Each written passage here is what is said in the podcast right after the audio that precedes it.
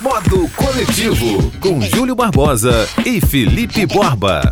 Salve, salve para você que está ligado no podcast Modo Coletivo. Eu sou o Júlio Barbosa e estou aqui com o. Eu sou o Felipe Borba e não deixem de seguir a gente no Spotify. Não deixem. Por quê? Qual a importância de seguir? Você clica em seguir e você recebe todas as notificações dos novos episódios. Meu amigo Felipe Borba, hoje a gente vai falar mais ou menos sobre Martin Scorsese, né? Aquele famoso diretor falando mal da Marvel. Temos também o filme do Coringa que estreou. O que mais, Júlio? Que você viu, né? Eu vi. Vamos falar também um pouco de Rock in Rio, tem um quê de rede social, que esbarra no futebol. E vamos terminar com um assunto que não tem nada a ver com isso, que a gente só vai revelar no final. É verdade. Vamos falar então, já que você falou de Coringa, só se fala nesse filme. Você que assistiu, fale aí. É verdade, esse filme ele já estreou, já foi a melhor estreia de todos os tempos de outubro nos Estados Unidos, bateu os recordes no mês de outubro. Eles têm isso, né? Eles dividem por sessão tudo. Então, a melhor, a melhor estreia de outubro e vem subindo, vem subindo. É um filme é, do diretor Todd Phillips com Joaquim, Joaquim Fênix, não, Joaquim Fênix. Joaquim, Joaquim. É, Joaquim Fênix do papel do vilão, do Coringa. Eu assisti esse filme, Júlio, e é um filme perturbador. Não porque eu sou um rapaz criado a leite com pera, mas eu achei porque o filme ele é um recorte da sociedade que a gente vive hoje em dia. Ricos muito ricos, pobres muito pobres, e o diretor ele deu, ele deu um ambiente assim sufocante e humilhante para esse rapaz que, viria, que, que, que né, virá se tornar o Coringa, né, com, com todo, todos os problemas que ele passa, é, fazendo ele ser humilhado pela sociedade, é, pelos ricos, é, pelo trabalho, se sentindo deslocado. É um retrato do que a gente está vivendo atualmente. Então, por isso que ele é tão assustador. Por isso que estão dizendo por aí que esse filme ele está né, fomentando é, tiroteio, revolução, isso não aconteceu ainda. Mas estavam com medo por causa do filme é, do Batman, que estreou em 2012, se eu não me engano, foi o, o Cavaleiro das Trevas Ressurge, que teve nos Estados Unidos um homem entrou armado e matou uh, todo mundo que estava no cinema. Mas isso não aconteceu no Coringa. Tem várias polêmicas em torno desse filme. Um filme meio marrom, creme, meio insépio, meio Nova York. É, meio que, meio que? Insépio. Nada como estudar, estudar cinema, hein? É, é como se fosse, porque dá esse É um estudante de cinema, hein? Dá esse desconforto quando você assiste um filme muito, muito sufocante.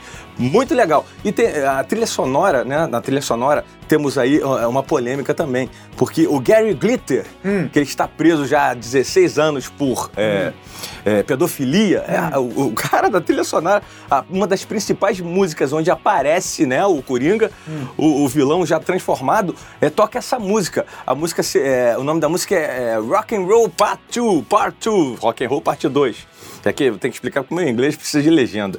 Então esse eh, Gary Glitter, Rock and Roll Parte 2, ele está sendo questionado porque foi um cara condenado por pedofilia, está preso e ele vai ganhar milhões com certeza com essa... E preso. É, e preso, e, e por pedofilia, né? Então é um filme que, que, que, que, tem muita coisa em volta, mas vale muito a pena ver.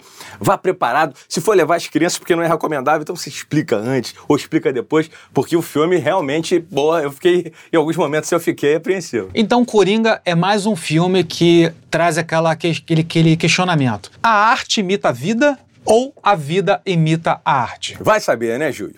Então agora a gente continua falando de cinema. Depois de Coringa, a gente fala de quê, Borba? Martin Scorsese, né? Aquele diretor de Taxi Drive, Toro Indomável, o cara, é, assim, falando de cinema ou não, né? Porque segundo ele, os filmes, né, a franquia da Marvel, todos esses filmes da Marvel que renderam milhões, não pode ser considerado cinema para ele. Por quê? É, pra ele isso aí no máximo é, é um parque temático, né, de, de heróis. Porque, né, eu imagino que, é, que para ele, ele até tem até aqui, ó, abre aspas, filmes de super-heróis como Vingadores, Ultimato, não são cinema de verdade.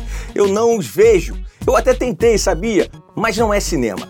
Honestamente, por mais bem feito que sejam, com atores fazendo o melhor que podem sobre as circunstâncias, eu só consigo pensar neles como parques temáticos. Eu fico imaginando, tu vai pra Universal e tem lá, pô, aqueles heróis fantasiados e tem aqueles brinquedos com os heróis. Para ele é isso. Mas para mim, Júlio, isso é muito mais. É muito mais. E não é só isso. Eu acho que ele, ele falou isso porque ele quer atrair todas as atenções pro filme dele que vai estrear na Netflix e vai concorrer ao Oscar. Nada é à toa, né? E falando em Netflix, eu lembrei do Spielberg, Steven Spielberg, uhum. Um dos maiores cineastas de todos os tempos, que há pouco tempo ele disse que os filmes da, feitos pela Netflix não deveriam concorrer ao Oscar.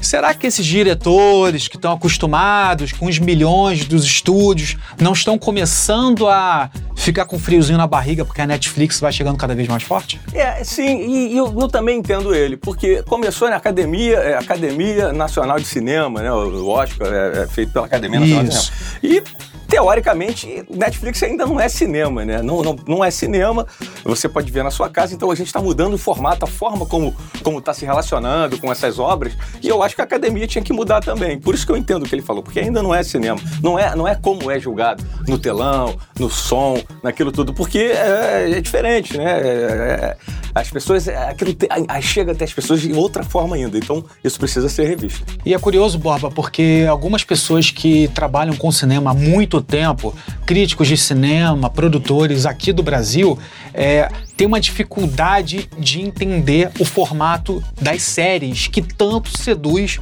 que tanto seduzem os adolescentes. Uhum. Black Mirror, Stranger Things, entre outras dezenas, né? O pessoal do audiovisual tem ainda um, um, um, um charminho só pelos filmes, Você né? tem um certo preconceito ainda, né? É, eu, eu acho que a galera já passou da hora de se acostumar com, com as novidades do mundo do streaming, né? Verdade. Falando de streaming, a gente continua falando de internet, só que a gente vai do streaming para o Instagram, que vai remover a seção seguindo do aplicativo. É aquela história, Borba. Você terminou o relacionamento com uma menina, com a mulher, você vai lá no, no Instagram dela e ver quem ela segue para ficar acompanhando, para ver se ela te segue, se ela segue aquele garotão, não sei o quê. É, o Instagram, mais uma vez, vem com uma novidade. Para quem não sabe, o Instagram pertence ao grupo do Facebook, que também é dono do WhatsApp, não para, já lançaram criptomoeda, é, rede social de, de, de, de, de para conhecer pessoas como o Tinder e o, e o Happen. É, eu fico muito. Eu gosto muito dessa inquietude das empresas é. de, de, de, de, tecnologia de rede social. Agora, é assim, né? Eu só acho que tem sempre, como você disse em relação ao cinema, eu acho que tem sempre alguma coisa por trás. Não, isso é óbvio. Em termos de grana, né? Obviamente, é, né, até a, a direção né, responsável por isso, por tirar essa função, é, até deu a justificativa de que muitas pessoas nem sabem que isso existe lá e nem visualizam. Então, eles vão tirando o que é demais e, e não tem muito acesso para botar outras coisas novas. E uma coisa impressionante, Borba, o impacto que as redes sociais têm hoje em dia na vida das pessoas, que é, qualquer mudança que existe, como o Instagram é uma rede mais visual, precisa ter uma foto, precisa ter um vídeo. No Facebook, as pessoas reclamam das redes sociais com essas mudanças como se fosse um Banco do Brasil, como se fosse um INSS. É. Você vê a importância que a rede social tem na vida das pessoas e muita gente não para para pensar que o Twitter, o Instagram e o Facebook são empresas privadas e fazem o que quiserem. É não adianta ficar esperneando, né? A gente continua falando agora de, de mundo digital, só que agora com um pezinho no futebol, porque um levantamento do Ibope, Repucom, mostrou um crescimento muito grande nas redes sociais através do número de seguidores de Flamengo, que está há muitas rodadas liderando no Campeonato Brasileiro uhum. e muito bem na Libertadores, e de Atlético Paranaense, Atlético agora com H, yeah. e Internacional, que foram os finalistas da, da Copa do Brasil. E Borba, é, ou seja, a gente está falando que o resultado dentro de campo influenciou no número de seguidores. E quando a gente fala do número de seguidores, eles fizeram um levantamento é, separando o número do Facebook, do Twitter, do Instagram e do YouTube e também um combinado. Vamos pegar aqui o top 10 rapidinho. O Flamengo, como eu falei, é o líder, já era esperado, né? Corinthians, como sempre, ali em segundo. E depois só clubes de São Paulo. São Paulo em terceiro, Palmeiras em quarto, Santos em quinto, Grêmio em sexto, o Galo Mineiro Atlético em sétimo, o seu Vasco em oitavo, o nono Cruzeiro e o. Por que eu, eu quis falar, falar dos dez primeiros? Porque a Chapecoense, que é um clube pequeno e relativamente novo, na décima posição, na frente de clubes que têm uma torcida muito grande, como Internacional, Fluminense, Esporte e o meu Botafogo, o Bahia. Ou seja, queria te fazer uma pergunta. Você acha que esse posicionamento da Chapecoense na décima posição ainda é reflexo do acidente, toda a tragédia?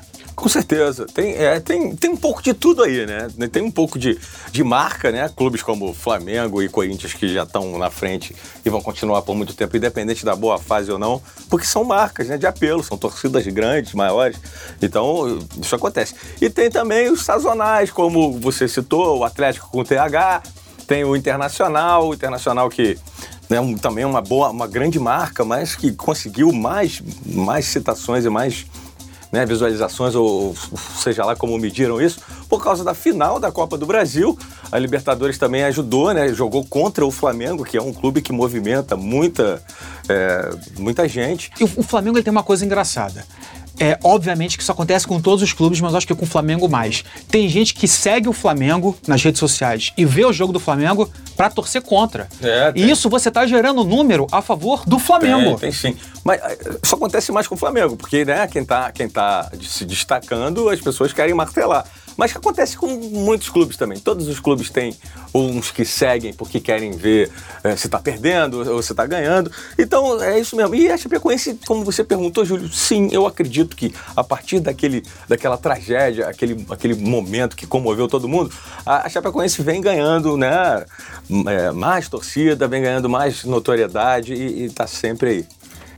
E o legal de fazer o nosso podcast é que a gente resolve muita coisa na hora. Eu peguei o roteiro que a gente tinha combinado, é. acabo de perceber que eu mudei muita coisa. Aliás, o podcast Modo Coletivo é gravado na Trick Sound Design, que é comandada pelo Ricardo Bento, o nosso camarada Ricardinho. E eu queria citar dois filmes que eu vi recentemente na Netflix que estão em, em, destaque, mostrando o meu total despreparo com o roteiro do programa, é. porque a gente tinha combinado depois de falar de Coringa, falar de Clímax. É, isso é um bate-papo, Júlio, isso aí não que, tem problema. Clímax é um filme, Clímax é um filme francês, é mesmo, né? Infelizmente o povo brasileiro acaba vendo muito filme, só filme americano. É o mundo inteiro, né? O, o Clímax é um, é um filme malucaço francês que mostra é, Dane-se spoiler. Baseado em fatos reais. Dane-se spoiler, né? é. Vamos falar, né? É. São, é um grupo de dançarinos que resolve fazer uma festa, um evento. Depois de um ensaio. Depois de um ensaio, aquela coisa de muita dança. É, e alguém, que não se sabe, botou LSD numa na, na sangria, na né? Na sangria, aquela bebida, aquele vinho com frutas. Por que eu quis falar disso? Porque tanto o roteiro me chamou atenção, é, a, é a história em si, mas. É simples, a locação é um lugar, né? Mesmo lugar. Exatamente, é um ambiente só. É. Mas como o filme foi filmado? É. Eu vi o filme em casa, totalmente sóbrio, e uma coisa que me chamou a atenção é que o posicionamento de câmera o tempo inteiro, obviamente por ser um filme de dança, a câmera o tempo inteiro se mexe. Eu não estava acostumado com isso. Uhum. Eu estou acostumado com câmera se mexendo e depois câmera parada, uhum. ou alguém segurando, ou no pedestal, alguma coisa assim. É, e outra coisa, cara, chega no final do filme, eu fiquei com a impressão que eu estava é, alterado, para não dizer drogado. É porque é um filme alucinante, né? Um filme com um ritmo muito alucinante. Exatamente como você falou, com um jogo de câmera que, que, que dá essa sensação a você. A câmera sempre perdida, viajando pelas coisas, balançando, sacudindo, é, fechando no, no, no, close, abrindo, luz, é, é, luz vermelha, luz verde. A câmera realmente. É, o filme é bem legal se você quiser assistir. É Clímax no Netflix, produção francesa baseada em fatos reais, né? Mas não queira dormir depois. É. Porque não é, é fácil. É um filme bem, bem pesado, bem, bem, bem sinistro. E o segundo filme que eu vi, Borba, chama Quanto Tempo o Tempo Tem, que é um documentário brasileiro que, é, que entrevistou jornalistas, filósofos, psiquiátricas, psi, opa, psiquiatras, é, que eles questionam o seguinte, Borba, eles analisam o tempo que a, a sociedade teve no futuro, vai ter no futuro, tem no presente, teve no passado usando me melhores palavras, como a gente encara o tempo. Ele, é, o filme quis mostrar que o, o, termo presente no passado ele durava mais. Uhum. O presente agora ele é muito rápido. E como a sociedade lida com isso, eu gostei muito desse filme, achei bem interessante. Agora a gente muda completamente de assunto para falar da irmã Dulce. Dulce, Irmã Dulce, verdade. Irmã Dulce, primeira santa brasileira a ser canonizada, vai ser canonizada agora em outubro, né? A gente está falando aqui, vai ser no dia 13 de outubro. Irmã Dulce que né, nasceu na Bahia, é, de família rica, abastada. O pai, eu acho que era não, o pai era cirurgião dentista muito influente e ela aos 13 anos, a partir de uma tia, descobriu a vocação né, religiosa e começou a ajudar, começou a ajudar é, os pobres, começou a se doar ela largou a vida dela, né, que ela tinha abastado, e começou a se doar na Bahia, ajudar os mais necessitados. Foi uma mulher.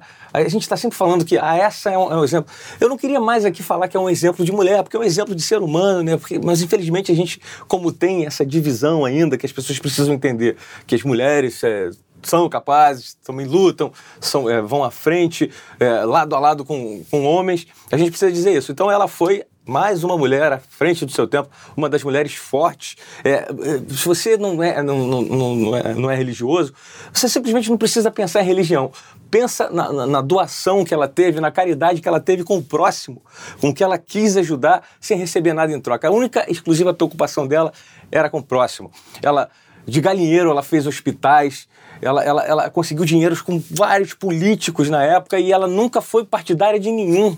E teve com o Papa João Paulo II, né? Ela era, ela era, assim, não sei se a gente pode dizer fã, né? Porque isso, né? Isso é religião. Mas eu vou dizer, ela era fã de João Paulo II, e inclusive antes dela morrer, ele teve aqui no, no ano que ela morreu, que foi em 91, ela conseguiu vê-lo mais uma vez.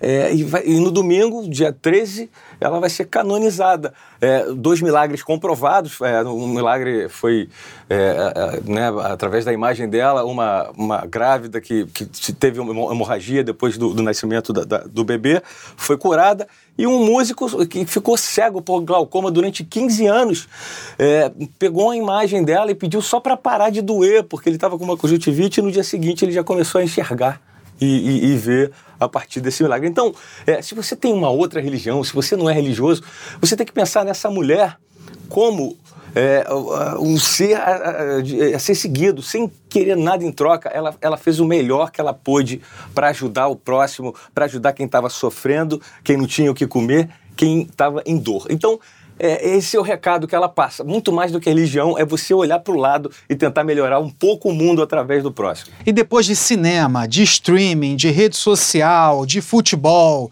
de até um pezinho na religião, de bondade, como a história que você acabou de contar da Irmã Dulce, a gente vai terminar com o maior festival do Brasil, que terminou recentemente, o Rock in Rio, e você esteve lá no dia do Red Hot Chili Peppers. É, eu estive lá no dia do Red, Red Hot Chili Peppers. Foi, Peppers. Peppers, foi muito Peppers. legal, o evento é muito legal e a gente questiona sobre o que fica depois, né? O, le o, le o, tal do legado. É, legado. O legado. legado. Pois é. Porque se sempre se questiona muito o legado de Copa do Mundo, o legado das Olimpíadas no Rio, né? O que, que ficou.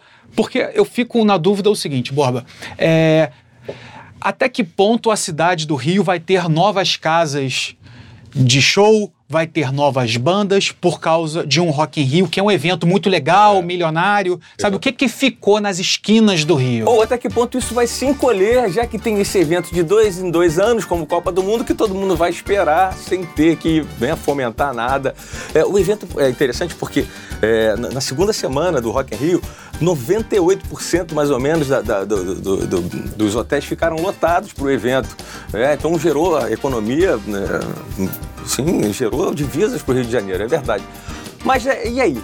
E depois disso, o Rio de Janeiro vai continuar sendo aquele aquela cidade onde você procura cultura e, vê sempre a mesma coisa ou vai mudar alguma coisa? Não tem mudado. Né? Para quem não mora no Rio de Janeiro, é bom explicar o seguinte: que o Rio de Janeiro, nos últimos 20 anos, é, viu alguma das suas principais casas de show de pequeno e médio porte, como o tradicional Canecão, que só fica ao lado da praia de Copacabana e do Shopping Rio Sul, e o Ballroom, que ficava também na Zona Sul, só que no Maitá, que eram casas de mil a três mil lugares, né? É. Eu acho que o, que o Rio de Janeiro precisa mais de casas de pequeno e médio porte, porque é, dá espaço para as bandas médias é. e bandas novas, né? Agora, assim, é, acho gente... que só o Iron Maiden não basta. É, a gente está estourando, né, já o tempo, a gente vai ter que terminar, mas isso é, é, é algo que vai ser discutido mais profundamente mais para frente, Júlio, porque tem uma, muita coisa que envolve o Rio de Janeiro, né? É, muitas pessoas já não querem mais sair de casa, as pessoas têm medo. Então, talvez essas casas também de médio, pequeno pote também não, não resistam, porque o público já não quer mais. Já tem a questão de meia entrada, Exatamente. os ingressos mais caros. Exatamente. Como você falou, o nosso tempo está mais do que esgotado. A gente vai ficando por aqui. Eu sou Júlio Barbosa